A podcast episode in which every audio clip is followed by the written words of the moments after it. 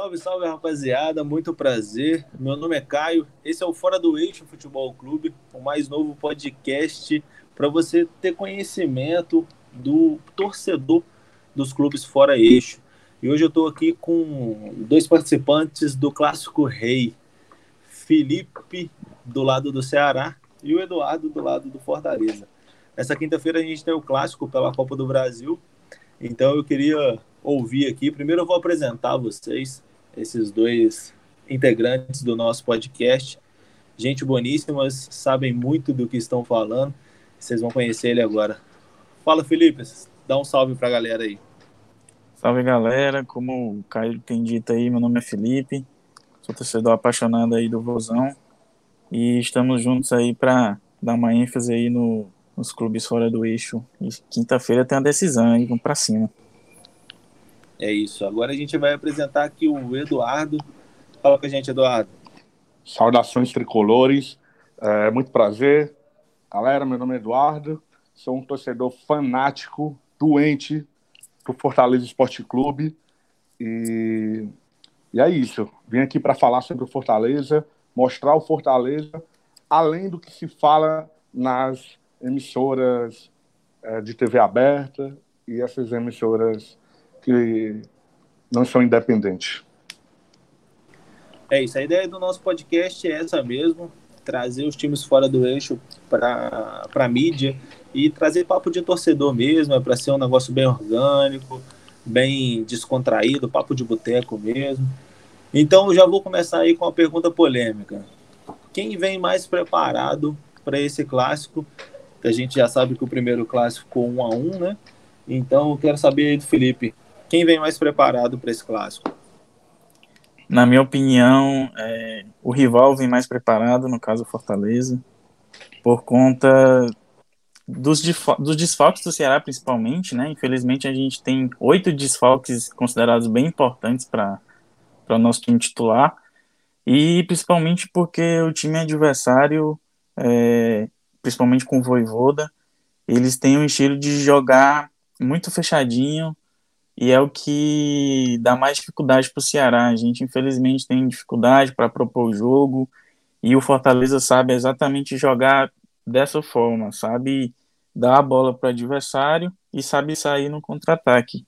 E aí propor o jogo não é muito com a gente, mas eu conto aí com o histórico a nosso favor, né?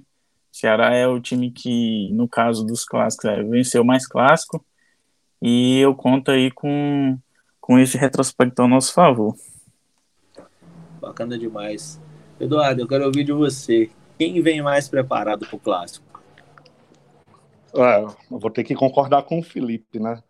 É, o Fortaleza ele não, ele vai ter o desfalque apenas do zagueiro Marcelo Benevenuto, que jogou pelo Botafogo, a Copa do Brasil, ainda dessa temporada, e também o zagueiro Jackson que está no departamento médico. Mas o Fortaleza vai completo para o jogo. É, a gente está numa sequência muito boa com o novo treinador, o Voivoda. Já são oito jogos sob o comando do novo treinador, seis vitórias e dois empates. O time está invicto, já soma 28 gols, sofreu apenas quatro. É, a estreia da Série A foi assim espetacular. Ganhamos de virada, fora de casa, com um time que é dado para ser um dos dos candidatos ao título do Brasileirão esse ano. E, na sequência, conseguimos emplacar essa goleada assim, histórica contra o Internacional. Claro que com muito pé no chão, muita humildade, mas, claro que Fortaleza é favorito. Muito pé no chão, muita humildade, mas veio com a sacola cheia para cima do Internacional e muita personalidade do time do Fortaleza. Assim como o Ceará também teve muita personalidade contra o Grêmio. Então, os times do Nordeste aí da, do estado do Ceará bagunçaram o Rio Grande do Sul aí no, nas primeiras rodadas do Brasileirão. É, depois a gente vai ter que fazer um podcast aí entre vocês e a galera do Grêmio e a galera colorada lá para botar os pingos nos is aí, que a Com galera tá certeza. tá mordida.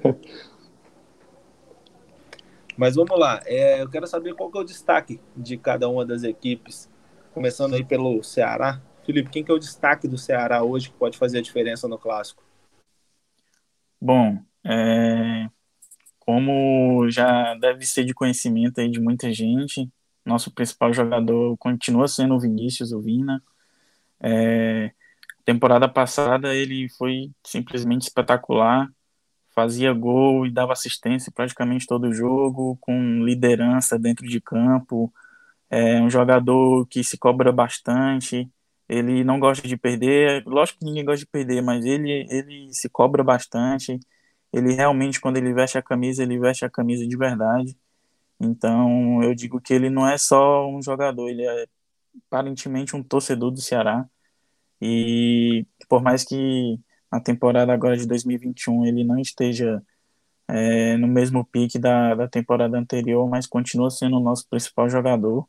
E eu confio muito nele para que a gente consiga sair quinta-feira com a classificação, que com certeza é o foco aí do, do nosso time. Eu gosto muito do futebol do Vina, principalmente da última temporada. Pago o pau demais. É muito bom jogador. Eu quero saber do tricolor quem que é o destaque, quem que pode fazer a diferença aí a favor do Fortaleza. Caio, é, o destaque, a torcida espera muito do David, né? O David é a nossa maior contratação. É um, é, é um jogador que a torcida gosta muito, que se identifica com a torcida, com o torcedor e tem chamado muita responsabilidade nos últimos jogos. É o nosso, nosso principal nome no ataque, mas eu vejo hoje que o Fortaleza também tem alguns elementos surpresas, né? Pikachu é um, o Wellington Paulista a gente nunca sabe, de repente, num clássico, a experiência pode favorecer ele, né? Como no primeiro jogo, foi um a um com o gol dele, e é isso. é bacana demais ver essa visão aí, a gente ter, né, no caso, essa visão de vocês aí, referente aos times. É, eu também sou muito fã do Elton Paulista, eu sou cruzeirense, para quem ainda não sabe, vou aparecer aí falando do Cruzeiro, mas eu tive experiências com Elton Paulista e com o David. Muito me espanta o David ser a esperança de algum time, porque no Cruzeiro não deu certo. Ele veio como uma uma ideia boa, uma, um investimento, mas o Cruzeiro ele não rendeu. Então eu vejo que a torcida do Fortaleza de fato gosta dele, tem uma esperança nele. Eu torço para que ele se dê bem, porque a gente sabe que é um jogador esforçado e, e que tem futebol. Não é um, é um jogador tão caneludo assim.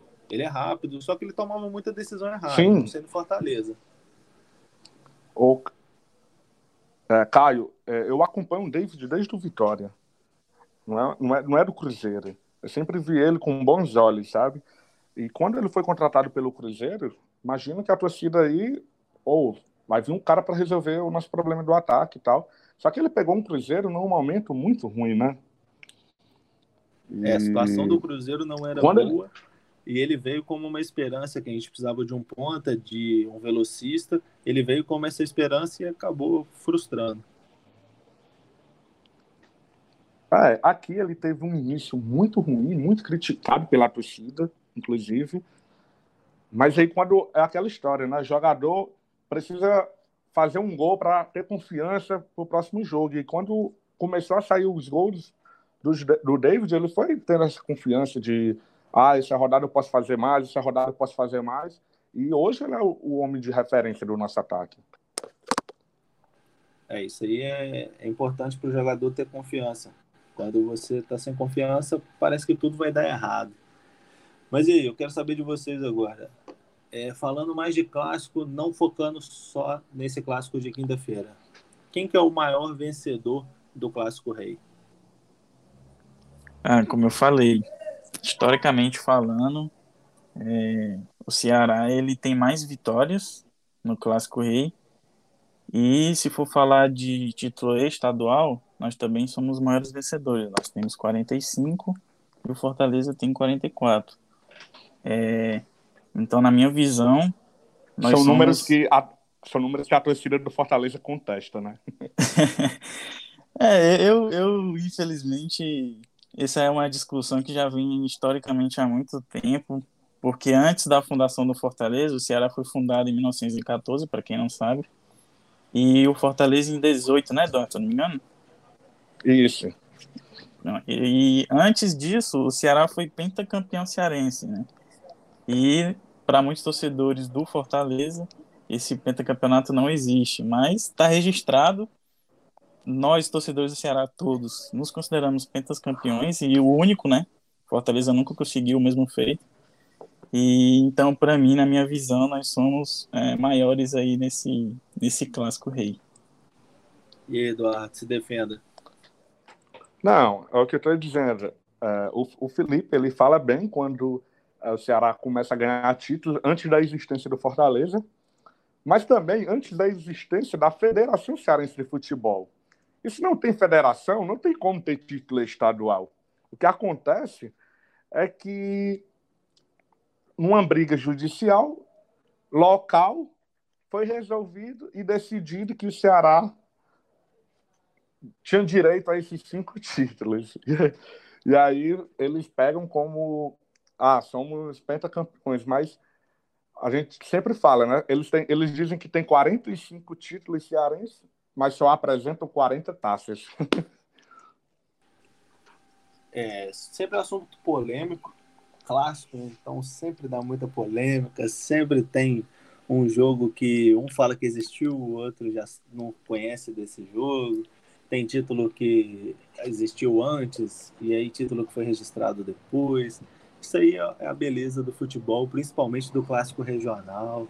Então, isso aí é o que é o que move a gente. Eu queria ouvir um pouco mais de vocês aí, o que, que vocês têm a falar sobre o clássico, sobre a Copa do Brasil.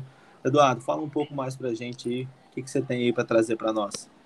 Caio, antes de falar do clássico falar do Fortaleza, é, eu quero falar sobre o caso é, recente que aconteceu que do jornalista Domênico, é, Domênico Gato, né, que falou muito mal, suavizando né, o que ele disse, é, sobre os times do Nordeste. E uma coisa que eu tenho para falar, Domênico, você é um desserviço a esse país. É de pessoas como você que o futebol brasileiro não precisa. Porque o cara simplesmente é, mostrou a maneira dele de ser xenofóbico, né? Escancarado. E na, na própria, no próprio pedido de desculpa, parece aquele discurso do cara que é racista e diz: Ah, eu não sou racista, eu tenho amigos negros.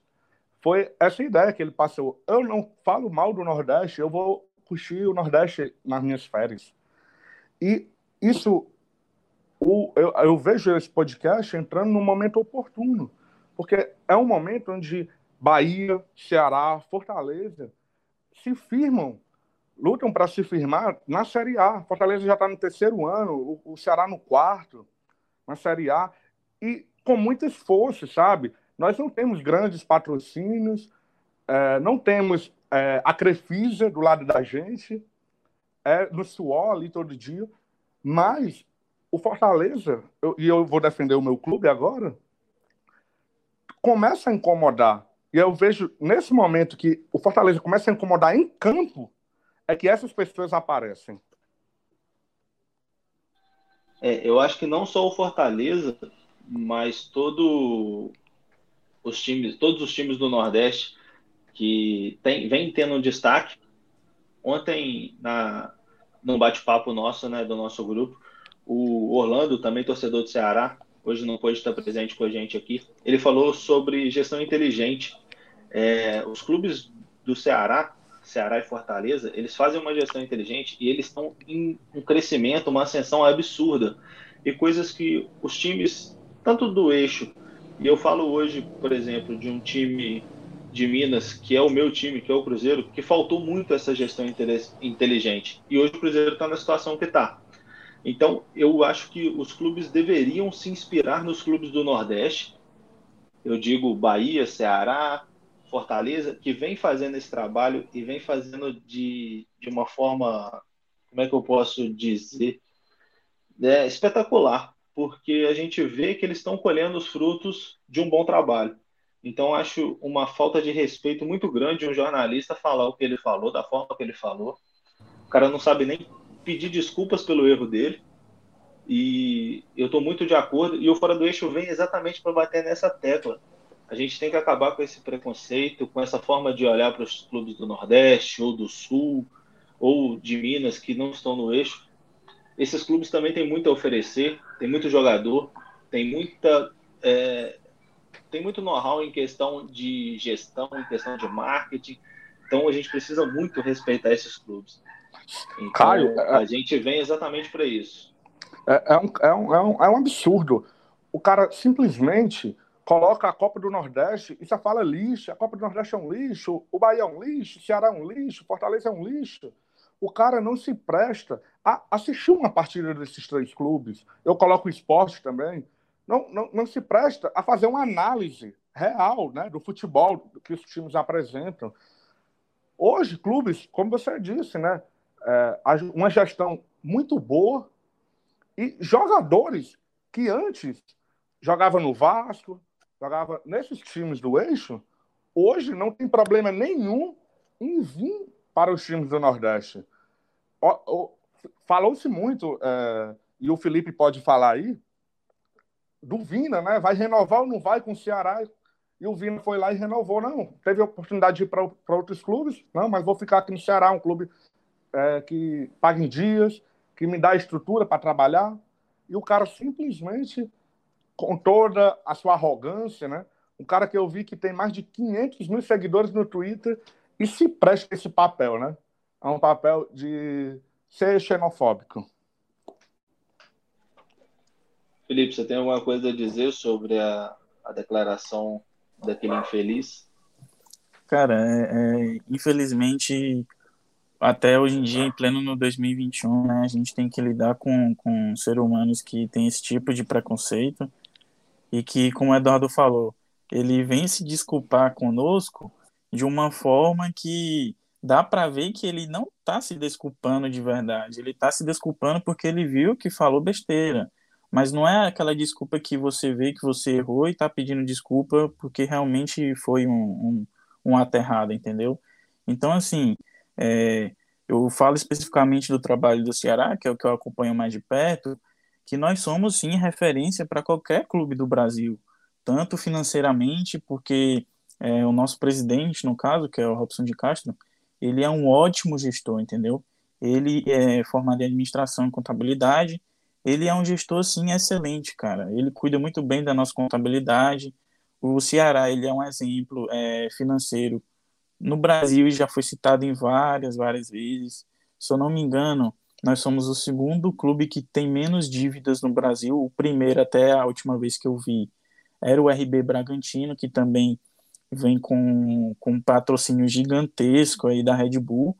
Então, tirando o patrocínio gigantesco da Red Bull, é, eu considero o, o Ceará o clube que menos deve no Brasil. Então, assim, a nossa estrutura cresceu muito de anos para cá. Lógico que permanecer na Série A ajudou pra caramba. A nossa, nossas campanhas em, em campeonatos também ajudou muito, como o brasileiro do ano passado, como a Copa do Brasil do ano passado também, que nós chegamos às quartas de final. Então, assim, eu acho que nós, dos clubes aqui do Nordeste, é, deveria ter o mínimo respeito, porque nós somos, querendo ou não, hoje quatro clubes é, na Série A do Campeonato Brasileiro. Já fomos mais, né? Já fomos, é, se não me engano, acho que teve um ano que chegou a ser cinco ou seis participantes. Então, nós estamos é, começando a incomodar. Se você vê aí alguns jornalistas é, grandes, tipo PVC, por exemplo, eu acho ele super é, imparcial, eu gosto muito dos comentários dele, e ele vê o Ceará como um dos, dos times a ficar entre os, os dez primeiros colocados. Ele vê o Fortaleza muito forte, ele vê o Bahia muito forte também. Então, em, acima até de Santos, de Corinthians, que, que atualmente passam por momentos bem ruins, tanto financeiramente como internamente. Então, como o próprio Eduardo falou também, nós temos jogadores aqui que, se eu sendo bem sincero, há cinco, seis anos atrás, eu não imaginava que viriam jogar no Ceará, entendeu? Que viriam jogar no Fortaleza. Então, nós estamos crescendo, estamos numa crescente e nós vamos incomodar muito mais, nós vamos começar a ganhar títulos importantes E tá sendo só o começo, cara. Tá sendo só o começo. Eu tenho certeza, eu confio bastante nos trabalhos de, dos times nordestinos. Nós vamos incomodar muito mais, pode ter certeza. É isso, a gente quer incomodar mesmo e a gente quer muito reconhecimento e respeito por todos os clubes e principalmente para os clubes do Nordeste que foram os clubes que sofreram esse desrespeito de desse, desse infeliz aí, não sei nem o que dizer sobre ele. Mas então, vamos falar do clássico. A gente já o nosso esporro aí. Agora vamos falar do clássico. Bora. Caio, é, o Fortaleza, ele.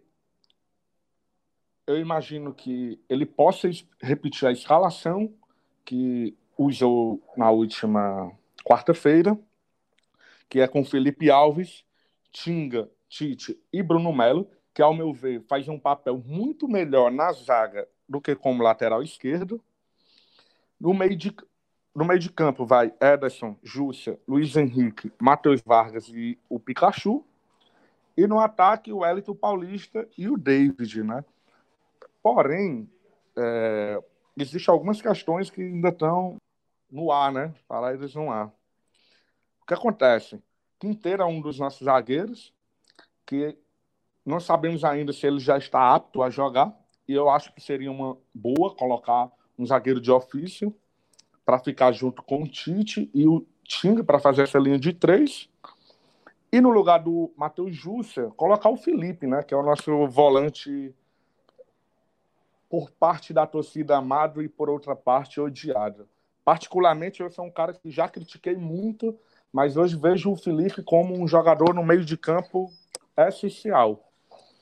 E trocaria o Luiz Henrique, que é um jogador que veio da base do Flamengo, pelo Lucas Crispim, que depois da chegada do Voivoda meu Deus, começou a jogar bola que negócio assim inacreditável. E deixaria o Elton Paulista no banco para colocar o Robson. Robson não é um cara muito bom finalizador, mas é um cara que se entrega bastante no jogo. Eduardo, nesse caso aí do Elton Paulista, né? Talvez seria até interessante numa situação que o Fortaleza, por exemplo, não esteja bem no jogo, não esteja ganhando, que precisasse da experiência do, do Elton, ele está descansado no segundo tempo para fazer um papel melhor, né? Exato, o Elton Paulista já não é mais nenhum jogador de 30 anos, 25 anos, né? O Paulista já está beirando os 40 anos e não tem condição de aguentar 90 minutos de partida. Então, no, no meu ver, como torcedor, Elton Paulista é um bom jogador, é um bom nome para o Fortaleza, ainda na Série A, mas nesse jogo e na sequência do Campeonato Brasileiro também, eu vejo o Elton Paulista como um homem para entrar no segundo tempo. Quando o Fortaleza está ganhando, ah, vamos botar o Elton Paulista ali para correr, incomodar, porque é um homem que cheira gol, né? Como o torcedor gosta de falar muito. Qualquer hora a bola pode sobrar nos pés dele e ele pode guardar para a rede. Massa, bacana demais. E aí, Felipe, o que, que você me diz aí do lado do Ceará para esse jogo de quinta? Como que tá aí o escalação prováveis? Como é que tá a ideia aí? Bom, é, infelizmente nós estamos vindo com, eu falei oito, né, mais cedo, mas são nove desfalques, é porque um é dúvida, que é o nosso zagueiro Luiz Otávio.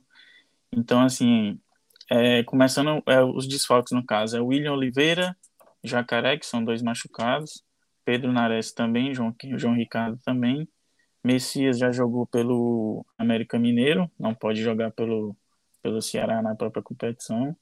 Aí então Jael, Mendonça e Gabriel Dias foram suspensos aí pelo STJD por causa do, da briga que teve na final da Copa do Nordeste.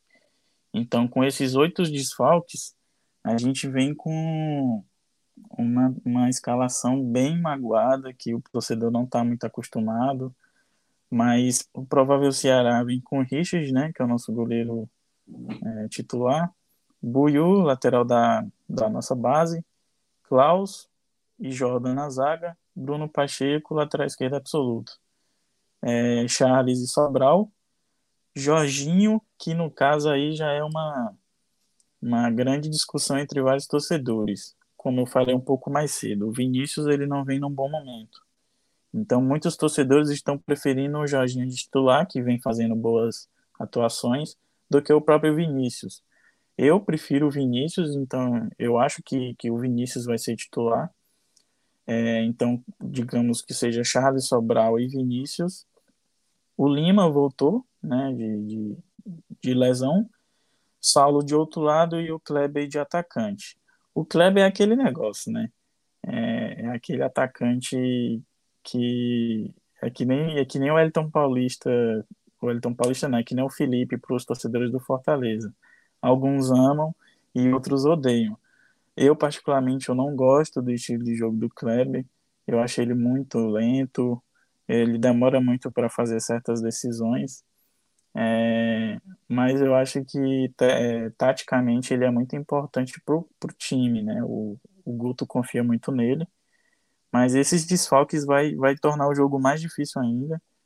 Já é um clássico muito difícil, muito 80% da chance de ser empate de novo e para os pênaltis, porque eu conheço os dois times, principalmente o Ceará, e a gente vem bem magoado para essa para essa competição, mas eu espero que dê, dê tudo certo. É, então a expectativa é grande, temos desfalques e temos jogo emocionante à vista. É, eu queria saber de vocês aí, é o maior clássico entre as duas equipes? É tipo o clássico mais importante?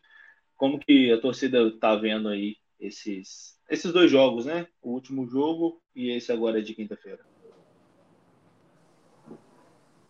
Bom, é, eu vou falar por mim, né, no caso. Eu considero, um, sim, um dos mais importantes.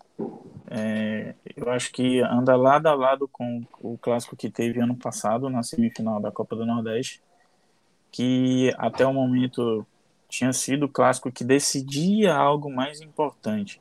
Isso de ser o mais importante ou não vai variar muito também de pessoa, né, de coisas pessoais. Vai ter gente que vai achar o mais importante por ter ido ao estádio e ter visto aquele, aquele placar, aquela classificação ou coisa parecida. Infelizmente a gente não está podendo ir para o estádio, né, ver, ver esses espetáculos aí de perto, mas em relação a, ao que vale, né, a, a classificação, ao dinheiro que tava, tá em jogo, eu acho sim um dos mais importantes, se não o mais importante da história aí do, do clássico. Caio, eu vejo como um clássico histórico. Primeira vez que Fortaleza e Ceará se enfrentam pela Copa do Brasil. Num clássico que tem mais de 100 anos, isso acontecer pela primeira vez já é história. O mais importante eu deixo para cada um dos torcedores, porque eu tenho um clássico que, em especial para mim que foi o mais importante da história, C47. O Felipe sabe bem o que eu estou dizendo. Mas, enfim, é um clássico que envolve muita coisa. É, a grana, né? 2,7 milhões. É, tirar o rival da competição. E eu espero demais que o Fortaleza possa avançar e dar sequência nesse trabalho que grandioso que está fazendo o treinador Voivoda. Essa questão de, de clássico mais importante é sempre muito complicada. É, você tá um exemplo aqui de Minas, né? Cruzeiro Atlético. É, Para mim, acho que um dos clássicos mais importantes foi o do 6 a 1 que o Atlético tinha chance de rebaixar o Cruzeiro. O Cruzeiro que ainda não tinha sido rebaixado, nunca, mas em 2019 aconteceu o fatídico rebaixamento. Mas eu vejo que para grande parte da torcida do Cruzeiro, o 6 a 1 foi um dos maiores e melhores clássicos, mais importantes. E da torcida do Atlético, a final da Copa do Brasil, que os caras ganharam um título em cima da gente. Então, eles enchem a boca para falar e, assim, com toda a razão, né? Os caras ganharam um título nacional em cima da gente. gente ganhar, ser... ganhar uma Pode... final sempre é importante, né, Caio? E em cima Exato. do maior rival é uma aí coisa que sempre pega, é inesquecível, né? né? Exato. E aí, em 2018, se eu não me engano, o Cruzeiro eliminou o Atlético da Copa do Brasil um baile, o Cruzeiro estava mal. O Cruzeiro deu um baile no Atlético. Foi 2019, nem foi 2018, não. Foi no ano do rebaixamento mesmo. O Cruzeiro deu um baile no Atlético, eliminou ele da Copa do Brasil. Então, acho que esse deve ser o, o sentimento, a ideia de vocês aí, de eliminar o rival e partir para a próxima fase. Tipo assim, vocês ficaram para trás. É, exato. É, é isso. exatamente isso mesmo. É esse o sentimento. E só dando um detalhe, 2011 aí nesse 6 a 1 meu time, querendo ou não, estava envolvido aí por fora, porque graças a esse resultado aí a gente caiu, né? Se o Atlético ganha de vocês, quem cair era vocês, não a gente. Exatamente. E assim, os caras do, do Cruzeiro entraram com sangue no olho e os caras do Atlético parecia que tinha entrado morto já. O Cruzeiro não fez esforço para fazer 6x1 no Atlético. Foi um jogo muito surreal. Não, pra, e, por, um por muito tempo, é, principalmente a gente aqui do, do, do, da capital do Ceará aqui, a gente ficou magoado, velho, porque a gente pensou que o Atlético tinha entregado esse jogo, porque realmente, pelo que a gente viu, foi muito fácil, entendeu? Então a gente ficou assim, caramba, como que um rival entrega um jogo desse pro outro e leva de seis? Ah, não é possível, velho. Então a gente ficou bem triste mesmo, principalmente porque a gente foi rebaixado, né? Pois é. Então, galera, vamos encerrando aqui o nosso primeiro podcast. Eu queria muito agradecer a vocês.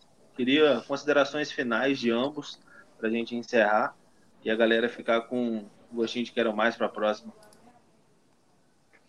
Vou falar. É... Primeiro quero pedir a galera para seguir a gente na, nos podcasts, é, ative o sininho, segue a gente no Twitter, no Instagram, arroba Fora do Eixo FC. Para quinta-feira, desejo que o Fortaleza é, supra essa necessidade de mostrar que é o maior clube dessa cidade, do estado, e, e, que tem um jogo maravilhoso. Né? O que a gente pede é que seja um clássico onde vejamos duas, duas equipes entregando tudo, né? um grande jogo e, e mostrar, é, no mais, para as pessoas do restante do país que no Ceará, no estado do Ceará, na cidade de Fortaleza, se faz e se joga um futebol bonito. É isso. Um abraço e até a próxima. Valeu, Eduardo. É isso aí mesmo. E aí, Felipe?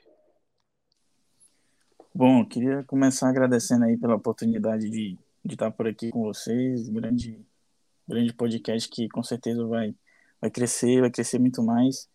Queria pedir aí pra galera, né, seguir a gente nas redes sociais, compartilhar nosso trabalho e, e é isso. E sobre o clássico, eu espero que a supremacia continue, né, que a história é, continue na mesma, que é o Ceará vencendo o Fortaleza, é, e que nós podemos mostrar, assim, com certeza, de que vai ser um clássico muito obrigado é, que tem jogadores tecnicamente falando muito bons dos dois lados e vamos mostrar que o nosso clássico é grande, é forte e que pode sim ser, ser palco de, de, de grandes coisas aí no futuro. É isso, Caio, agradeço. Caio, só um detalhe Ui, que salve. o podcast ele é clubista, mas também ele respeita, né? A opinião Exatamente. do adversário. É exatamente isso aí. Eu queria agradecer muito vocês dois pela resenha, foi um papo muito bom. Gostei muito de participar aqui com vocês. Para uma pessoa de fora do clássico, para mim foi um papo muito bom de ouvir, de participar. Então, queria muito agradecer vocês por isso. Queria muito agradecer a todo mundo que nos ouviu até aqui. Mais uma vez, reitero, solicitando que compartilha nosso trabalho. A gente está começando agora, a gente quer trazer muito conteúdo bacana. Arroba Fora do Eixo FC no Twitter arroba Fora do Eixo Futebol Clube no Instagram. Então segue a gente no Spotify também. A gente vai ter vários episódios, vários podcasts aí. Então segue a gente. Muito obrigado. Valeu.